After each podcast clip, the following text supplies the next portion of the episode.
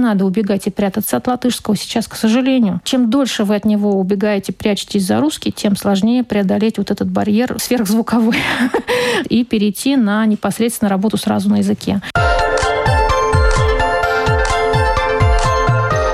Школа для родителей. Здравствуйте, с вами Марина Талапина, в эфире «Школа для родителей». Спасибо, что слушаете нас. Я напоминаю, это можно делать практически на всех платформах, включая Spotify, Google и Apple подкасты, также на нашем сайте lr4.lv. Пожалуйста, заходите и слушайте. Я рада представить, у нас сегодня в гостях преподаватель, методист, автор учебных пособий по латышскому языку, магистр педагогики Ольга Лезина. Здравствуйте. Добрый день. Мы снова, как и обещали, продолжаем тему, как и какие подходы использовать в изучении латышского языка. Мы говорили о маленьких детях в наших программах. Если кто не слышал, вы можете найти эти программы на нашем сайте или в подкастах. И сегодня мы хотим поговорить о детях постарше, которые уже прошли детский сад, прошли начальную школу и учатся в четвертом, пятом, шестом и так далее классах. Вот на что тут важно обращать внимание родителям и как родители могут помочь? Какие вообще сложности могут возникнуть у детей в этом возрасте? В этом возрасте особенности такие, что с латышским языком ребенок сталкивается не только на предмете латышский язык, но и на всех остальных предметах. Математика, надо понять задачу. Природоведение, надо понять параграф. Надо ответить на вопросы. Надо сгенерировать свой какой-то текст, презентацию или ответ или что-то такое. Дальше все эти предметы, ну, в частности, природоведение, распадается на, естественно, научный блок, то есть биология, география, история, дальше химия. физика, химия. То есть, э, например, тот же предмет природоведения, он вообще фундаментальный. С начальной школы идет дальше вот до шестого класса. Это база вот для всех вот остальных надстроек. Это введение во весь, естественно, научный блок. Поэтому обращать внимание на природоведение надо реально с первого класса, не думать, что это какое-то наказание, что математика, латышский — это главные предметы. Скорее всего, нет. Скорее всего, природоведение — главный предмет. А эти математика и латышский, они помогают освоить природоведение. А старшие классы, ну, то есть третий, четвертый, пятый, шестой, сталкиваются э, с проблемой понимания текста. Причем в третьем классе это может быть задача по математике, это уже текст то есть непонятно что-то. Если в первом-втором классе они смотрят там 2 и 3, да, они просто спрашивают, это плюс или минус. То есть не вникая в задачу, им главное плюс или минус, то есть как пример составить, то дальше задачи могут быть более сложными. Вопрос может стоять уже не так, что ты прям сразу по цифрам можешь догадаться, что с ними сделать. Некоторые родители говорят, у моего ребенка плохо с латышским, но хорошо с математикой. Ну, поверьте, он просто угадывает, что делать с цифрами, скорее всего. А как только вы столкнетесь с математикой, которая вообще вообще без цифр, а это, например, геометрия, найдите точки пересечения окружностей. Там вообще нет ни одной цифры. И что мы будем делать? Или, например, там физика. Как изменится частота колебаний при увеличении? И, и, и, и что? И как ты это будешь решать, это чистый текст. Поэтому вопрос понимания текста – основная проблема после вот второго класса, потому что во втором классе все-таки мы учимся читать и писать, ну, грубо говоря. А с третьего класса мы уже работаем с пониманием, реально вот обучение идет, реальные предметы начинаются как таковые. Поэтому здесь сложность основная. Что нам важно? Нам важно, во-первых, следить за терминологией. То есть в каждом предмете идет набор терминов. Как правило, он один и тот же, ну так или иначе. В математике там отрезок, прямая, треугольник, фигура какие-то. Да, да, да. Вычитаемая. Да. Поэтому прямо вот эти термины, не, не обязательно их переводить. Некоторые родители думают, что если он перевел, ну, родитель перевел для своего ребенка этот термин, то ребенку стало понятнее. Ну, понимаете, если вы ребенку перевели цитоплазма, а она на латышском тоже, наверное, цитоплазма, то ему понятнее не стал от этого. Тут важно не перевод дать, а суть. Лучше откройте Google и покажите. Вот, например, мы там брали как-то с детьми на курсе на одном равнины, всякие там болота, какие-то там канавы и прочие рельефы подножья, предгорья. И родители были с претензией, что дети не знают на русском этого слова «равнина». Ну так они не узнают, они в кириллице это слово никогда не увидят. Ну, будем реалистами. Поэтому вместо того, чтобы переводить это слово, хотя можно перевести это, вы расширите его русский, но не более того, понимания это не добавит. Он не знает, что такое равнина. Лучше открыть Google, показать картинки, что это такое, ну, добавить, да, на русском это вот так. Лучше объяснить, показать на, на рисунке, на чертеже, а не переводить. Перевод, к сожалению, больше не поможет. Если бы ребенок знал этот предмет на русском, и вы ему даете на втором языке, то да, тогда перевод бы помогал. Но если ребенок идет по школьной программе и параллельно никакую русскую программу он не осваивает, ну, я сомневаюсь, что кто-то две программы тянет, есть такие герои, но это единица, то он не поймет просто перевод. Но тут я осмелюсь сказать, что, наверное, большая нагрузка также лежит на плечах преподавателей потому что вот э, отчасти билингвальная система, она не так плоха, насколько она себя не оправдала, к сожалению, потому что не все преподаватели доступно, доходчиво объясняли детям, что обозначает то или иное слово. Вот как раз то, о чем вы сейчас проговорили, правильно? Если говорить про билингвальную систему, которую мы уже закончили, то там была опора на то, что ребенок понимает эти явления на русском языке. То есть были учебники, были чертежи, были картиночки. Вот такое катит-катит гипотенуза, вот тебе стрелочки, вот тебе нарисовано. И потом тебе... А на латышском это так. Вот и все. А сейчас как бы русского не будет. И я могу обрадовать, э, объяснения учителя тоже практически не будет. У нас компетентностный подход, и дети открывают для себя знания сами. Учитель у нас теперь имеет роль не ментора, не педагога у доски, а направляющего. Он помощник. Причем для тех, кто хочет учиться. А для тех, кто не хочет учиться, мы не можем научить тех, кто не хочет учиться. Не можем заставить. Да, у нас теперь такая а позиция. А мотивировать мы тоже не можем. А мотивировать мы не можем. Да, здесь, конечно, появляется вопрос, а зачем тогда мы в школу ходим? То, то есть, получается, мы ходить в нее обязаны, да, а вы учить нас не обязаны. Но это уже отдельный вопрос политический. Получается, что переводить не надо. Это только мешает и тормозит понимание ребенка. Мне звонила одна мама, говорила, моего ребенка оставляют на второй год по географии, седьмой класс. Есть ли у вас курсы? Ну, я говорю, хорошо, какие вам курсы нужны? Она говорит, разговорные. Разговорные это о чем? Ты какую книжку ты любишь читать? Какие фильмы ты любишь смотреть? Нет, нет, нет. А что, у вас грамматики нет? Я говорю, хорошо, грамматические курсы, первая конъюгация, как вам поможет? А что же мне делать? А как вы работаете? А мы приходим домой, я ему перевожу, а потом на уроке он ничего ответить не может. Вот такая ситуация по географии. Значит, э, что нужно делать? Нужно научиться работать с текстом, как он есть. Потому что от того, что вы ему перевели, ему понятнее не стало, а самое главное, он не усвоил это на латышском, и действительно на контрольный или на вопрос учителя ответить не может, потому что он на латышском это не проработал.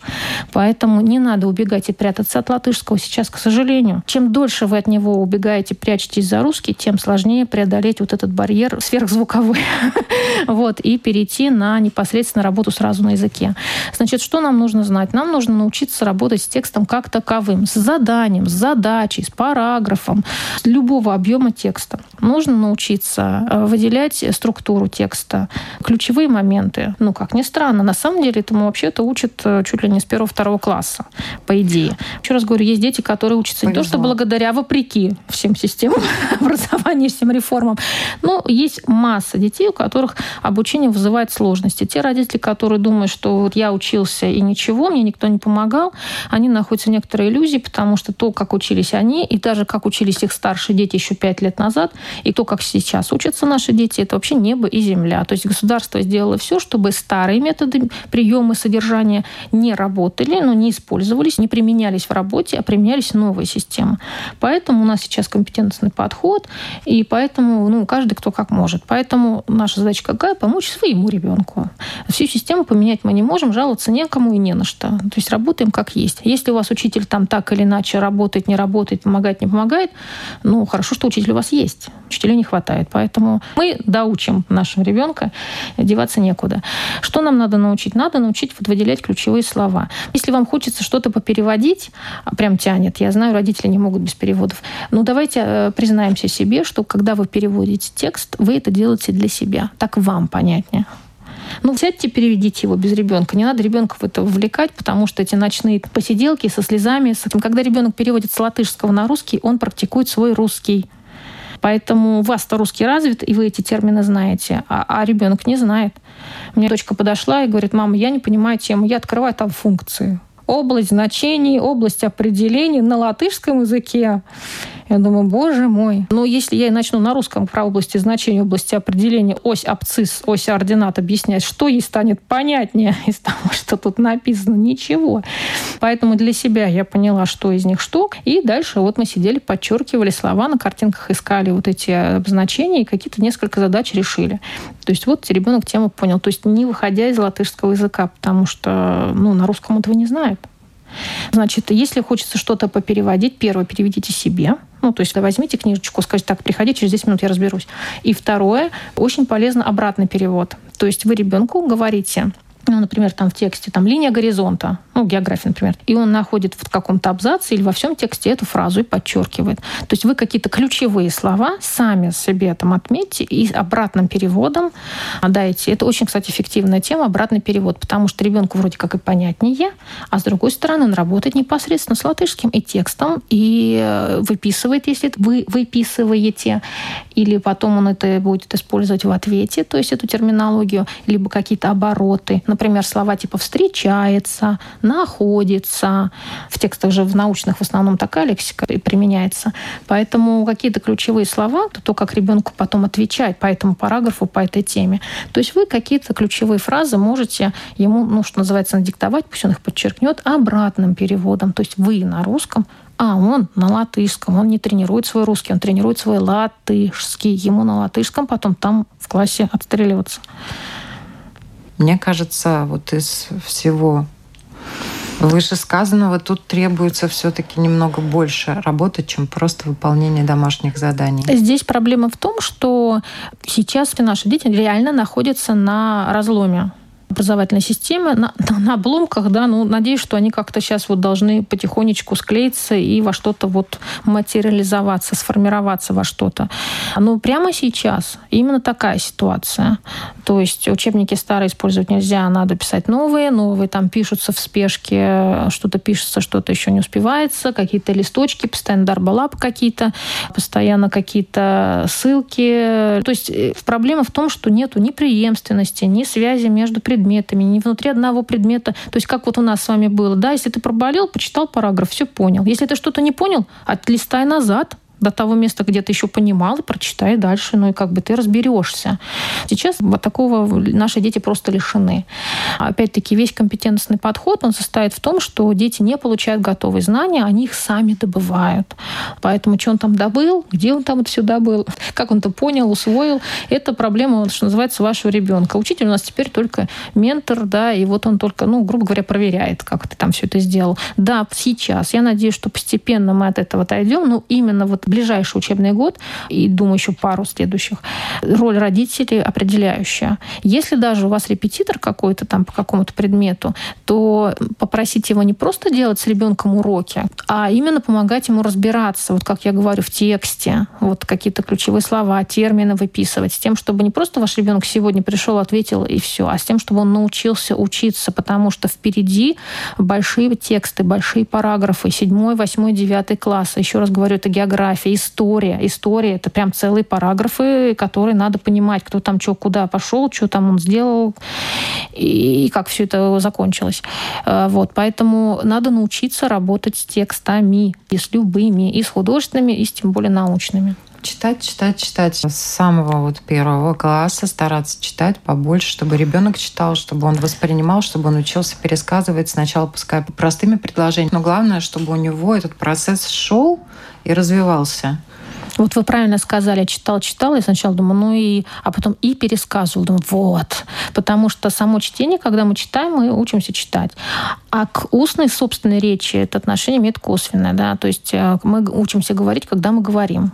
Да, когда мы читаем, учимся читать. Когда мы пишем, учимся писать. Да, это виды речи связаны, но так довольно посредованно. Поэтому, да, важно пересказывать, важно отвечать на вопросы. У нас проблема в наших детях такая, что они прочитали, и второй раз они к этому тексту не возвращаются. Даже если какое-то упражнение после текста, как правило, они делают это из головы. Они не умеют возвращаться обратно в текст, вытаскивать из него информацию, использовать новые слова из текста. Они стараются выехать на те тех знаниях, которые у них есть, знакомыми словами ответить на эти вопросы. В результате получается что, что мы стоим на месте. Мы учимся только тогда, когда мы используем новое для себя, когда мы делаем то, что мы не делали. То есть мы этого слова не знали, а теперь мы его знаем. Например, мы знали слово там куст растет, а теперь мы научились слово произрастает. Вот даже на уровне родного языка, вот, например, в седьмом классе идет биология. И вот если раньше природоведение там было растут, то в биологии будет написано произрастает, ореол распространения, ну, то есть среда обитания, то есть новая лексика. Дело в том, что весь школьный процесс, он э, находится в постоянной динамике, то есть постоянно на детей сыпется новая лексика. В этом-то и есть суть обучения, ввести детей в предмет, ну, то есть не столько научить считать, сколько понимать материю этого предмета, то есть знать лексику. И поэтому надо научить этому. Дальше он сам пойдет. Понимаете, дальше ребенку будет 11, 12, 13 лет, он становится подростком. И ты к нему уже на козе не подъедешь. Он не пустит ни в какие уроки тебя мать. С ним сидеть уже не придется. Поэтому то, что мы заложили в 8, в 9, в 10 лет, дальше оно так и будет с ребенком. Если вы вдруг в 11-12 лет решили его чему-то поучить, что ой, моя деточка не успевает, ну, скорее всего, он скажет, мать, я как-то до этого возраста и класса догреб, я уж и дальше как-то гуглом переводчиком, где-то у соседа списать, где-то как-то, ну и ладно, оценка. Вы старше 12 лет с ребенком со своим сидеть вряд ли будете. Он вам просто этого не позволит. Он замкнется, закроется, наденет капюшон и закроет дверь в свою комнату, и все. Может быть, проблеск следующий какой-то в 10-11 классе будет, и он снова с родителями сойдется и скажет, мама, а дальше-то мне как? А здесь-то что? А это? Давай вместе. Но подростковый возраст, когда у кого заканчивается, может быть, к 10 классу он закончится, и ребенок с вами снова будет в контакте, в диалоге, а может нет, может он так и будет там свои какие-то мысли крутить капюшоне. Тут, конечно же, встает вопрос вообще, как этот процесс контролировать и вот как ребенку помочь, если он уже не мотивирован. Можно ли вернуть ему ту мотивацию к учебе, если где-то что-то родители уже упустили, опоздали? Это вопрос скорее к психологам как найти контакт со своим ребенком, как его вернуть в учебу и все прочее. Хорошо, не будем распыляться. Если мы хотим вернуть ему мотивацию к изучению латышского языка, вот он что-то не понимает, у многих же детей, к сожалению, я не понимаю, все равно ничего не получится что тут написано, не знаю, не хочу. В какой-то момент у них э, просто непонимание вырубает там, мотивацию загружаться информацией. Как э, вы бы помогли своим детям? Во-первых, нужно держать руку на пульсе и реально понимать, э, какой ребенок перед нами. Трудности своего ребенка родителю просто нужно вовремя увидеть. Как правило, еще раз говорю, в садик ходил, и все было хорошо, а в первом классе вдруг выяснилось, что он, например, неправильно держит ручку. Я видела ребенка, который пятью пальцами держит ручку. И, естественно, чтобы увидеть, что этот ребенок пишет, это была девочка, ей приходилось голову просто класть на левое плечо. Я когда это увидела, я сказала родителям, вы знаете, у вашего ребенка будут головные боли, прямо если сейчас нет, то вот буквально через месяц, через два, и сильные, и вы ничего не сможете. Я же не говорю о том, что там может согласие какой поехать, зрение падать, там еще ну, пережатые мышцы, пережатые нервы, пережатые кровотоки. С таким захватом ребенок не сможет писать быстро, ну вот в втором, в третьем классе, в темпе с классом, не то что быстро, а хотя бы в темпе с классом. Ну, понятно, что этот ребенок в 7 лет не просто с неба упал родителям, что он и в 5 лет так раскрашивал раскраски, и в 6 он лет так раскрашивал раскраски. И все это видели, никто не среагировал. То если ваш ребенок на русском начал в 3-4 года говорить, ну, скорее всего, он латышский тоже в более позднем сроке освоит. Поэтому ну, какие-то трудности, они же все видны и предсказуемы. То есть э, это не бывает такого, что все было хорошо, вдруг бац, и стало все плохо. Ну, бывает, конечно, но для этого должно что-то произойти, какой-то там, не знаю, развод в семье или что-то, ну, такое потрясение какое-то сильное. А обычно ребенок, он развивается с рождения, он с родителями живет, их видно. У некоторых э, родителей, к сожалению, есть э, отложенные ожидания. Ну, сегодня не получается, но он подрастет, у него получится. Зубы выросли, и этот навык придет. К сожалению, есть вещи, когда надо делать что-то сейчас для того, чтобы это получилось потом. И не откладывать, особенно то, что касается языка. Вот какие вещи по отношению к языку лучше не откладывать? Ну, опять-таки мы возвращаемся в дошкольный тогда возраст. То, что видно и очевидно, это произношение. То есть, э, если ребенок не выговаривает р, л, путает, там какие-то свистящие, шипящие, ну, к пяти годам речь должна быть чистой. Потому что идет э, дальше освоение грамоты, ребенок слышит и пишет, звуки превращаются в буквы, то есть ребенок «м», вот я пишу «мы», вот я озвучиваю «м», «а», «а», «а», значит, вот пишу «а». Если ваш ребенок шепелявит, да, там у него шашулька, то какую букву он будет писать? То есть это напрямую будет зависеть грамотность этого ребенка. Более того, когда ребенок нечисто произносит, у него страдает фонематический слух, он ну, также нечисто и слышит. Э, могут быть такие трудности в восприятии речи. Особенно в латышском языке сложности, ну, понятно, долгие, короткие гласные, и особенно дифтонги. Вот это «и», «и», который нашим детям очень тяжело дается. Вот эти тонкости, детали. Вроде как похожи на родное, но нет как в родном. И при этом они значимые. То есть это другое слово зема и зияма. Этому ребенку это одинаково будет слышаться. Поэтому вот произношение на каком-нибудь, хоть одном языке сделайте правильно, чтобы он дальше обучался, и у него было какое-то продвижение, что чтение и письмо ложилось на чистую артикуляцию. Это все связано. Дальше графомоторные навыки. 5-6 лет ребенок раскрашивает, линии соединяет, попадает в контур, какие-то печатные буквы пишет. В первом классе, соответственно, попадает в строчку пишет письменными буквами. Ко второму классу надо надо писать письменными буквами. Ну, с чтением там тоже понятно, осмысленное чтение должно быть в течение первого класса, ко второму, ну, довольно достаточно беглое, не по слогам, скажем так, на каком-либо языке. Если латышский отстает, если латышский второй, там, понятно, вопрос понимания, вопрос слов, ну, потому что ты прочитать-то можешь, а слова не знаешь. Это дело наберется, но хотя бы он читает уже бегло. В латышском языке, да, дальше учить слова, то есть разбирать э, терминологию языка, не ждать, что вот он сейчас подрастет и он научится. Когда он подрастет, у него будут другие задачи и другой класс будет. Вот в первом классе трудно, но вот мы закончили сейчас, а во втором что вы будете делать? Во втором новая программа будет, которая базируется на успешном освоении первого класса. Поэтому э, ждать нечего, откладывать нельзя ничего. Время летит, и требования планомерно увеличиваются.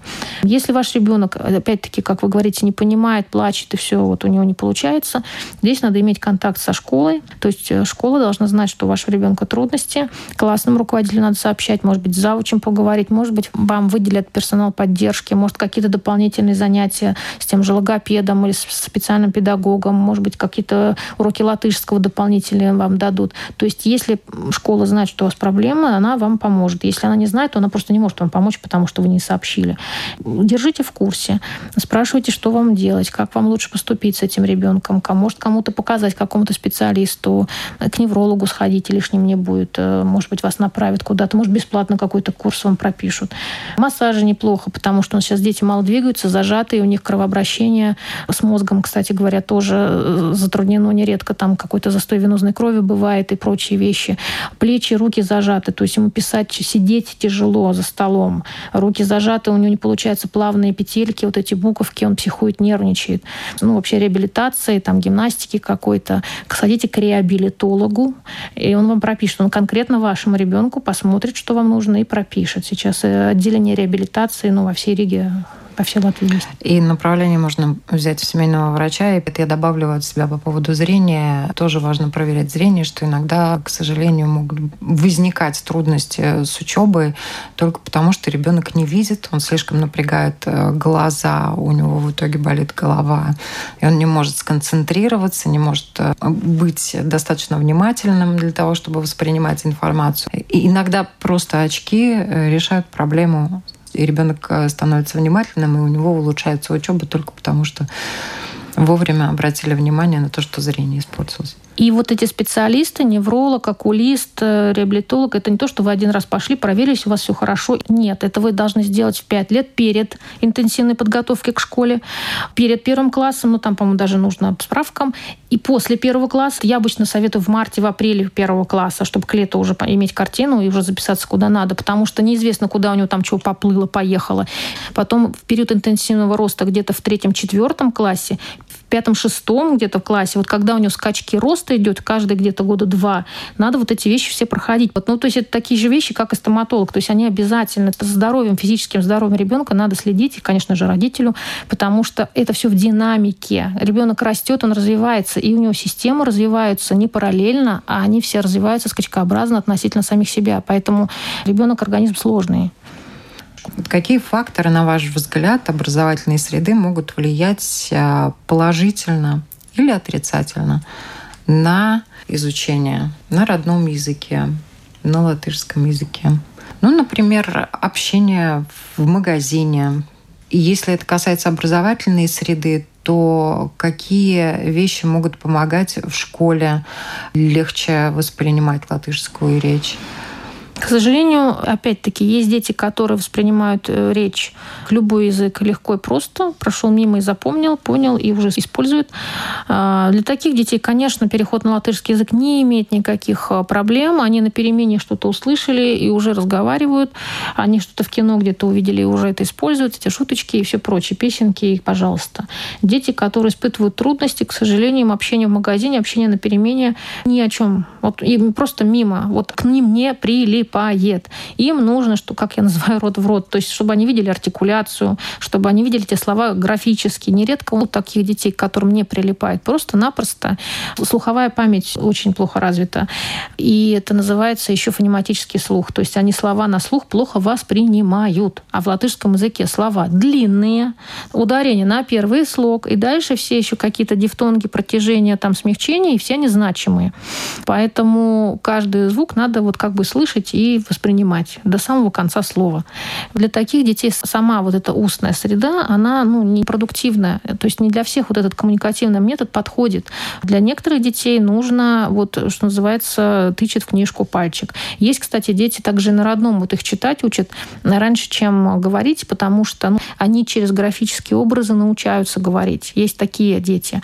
Хотя обычно устная речь идет перед письменной. А здесь такой вариант. Так и здесь. Таким детям нужна опора опора визуальная. То есть нужны картинки, нужны какие-то карточки, нужны слова выписать. Очень хорошо такому ребенку, ну, которому прям вот трудно, предложить, например, какие-то ключевые слова, ну, вы их подчеркните, пусть он на карточке их выпишет сам. То есть вот он уже их написал. И надо писать, понятно, мы в них будем играть. Нам же нужно, чтобы он запомнил графический образ слова, чтобы он их не накалякал, а прям постарался написать. И потом можно с ними поиграть, разные речевые игры. Ну, например, допустим, у вас там природоведение, строение цветка. Вы нарисовали нарисовали цветок. Вот пусть на эти карточки хотя бы просто сверху положит вот листик, стебель, корень, тычинка, пестик, вот эти лепесток, чешелистник. Вот эти все слова разложит. То есть он их сам написал. Он не просто в картинке увидел, а он их сам написал, он их сам положил, назвал. Он когда их читал, он думал, что это такое. Понимаете, что значит положи на, на картинку? То есть ты прочитай и пойми, что там написано. Даже такое упражнение уже усилит усвоение этим ребенком вот хотя бы лексики этого урока.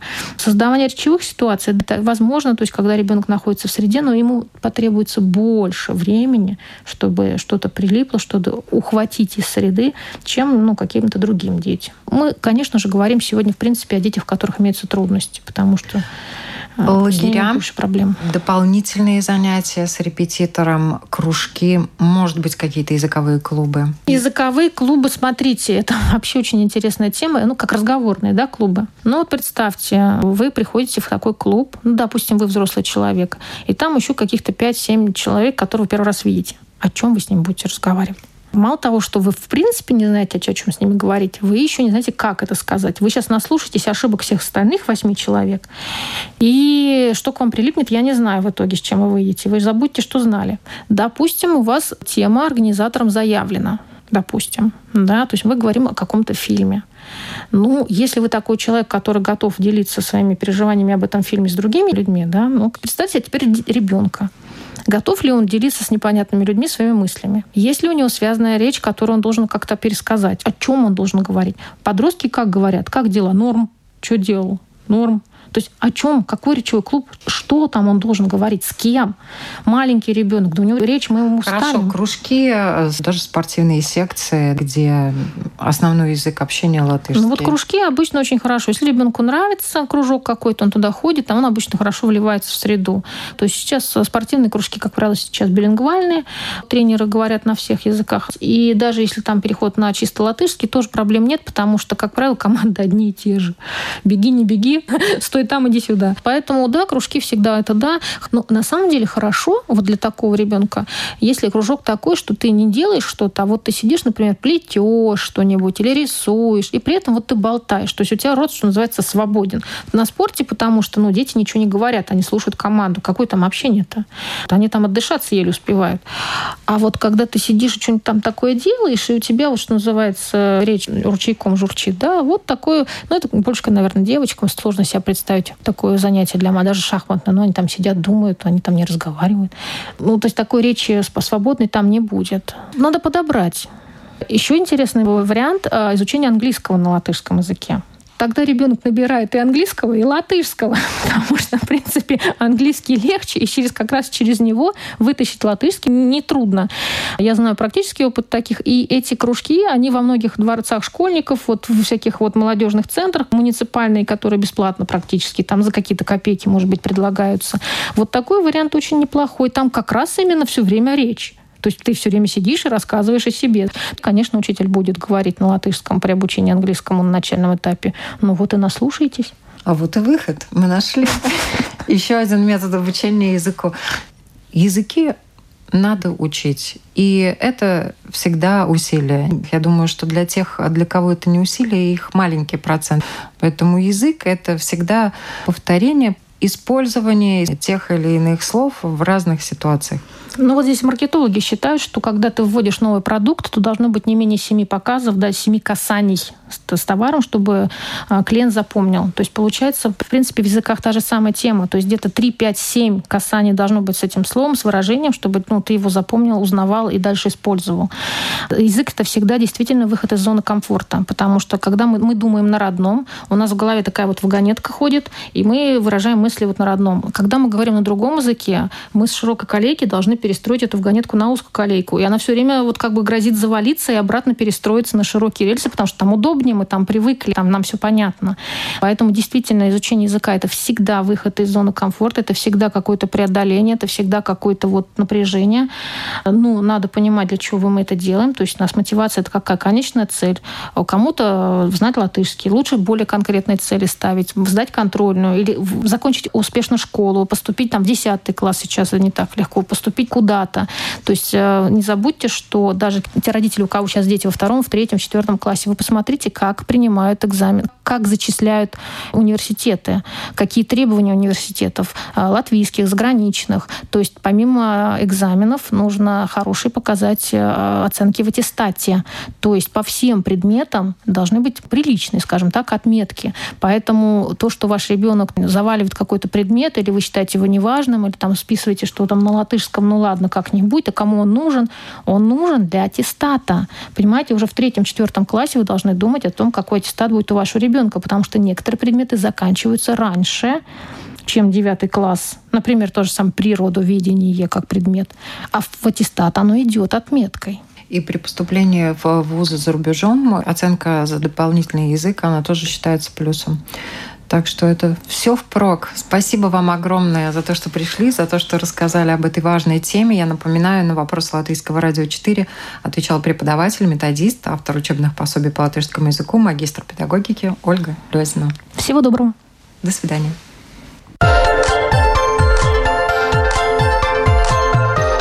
Школа для родителей.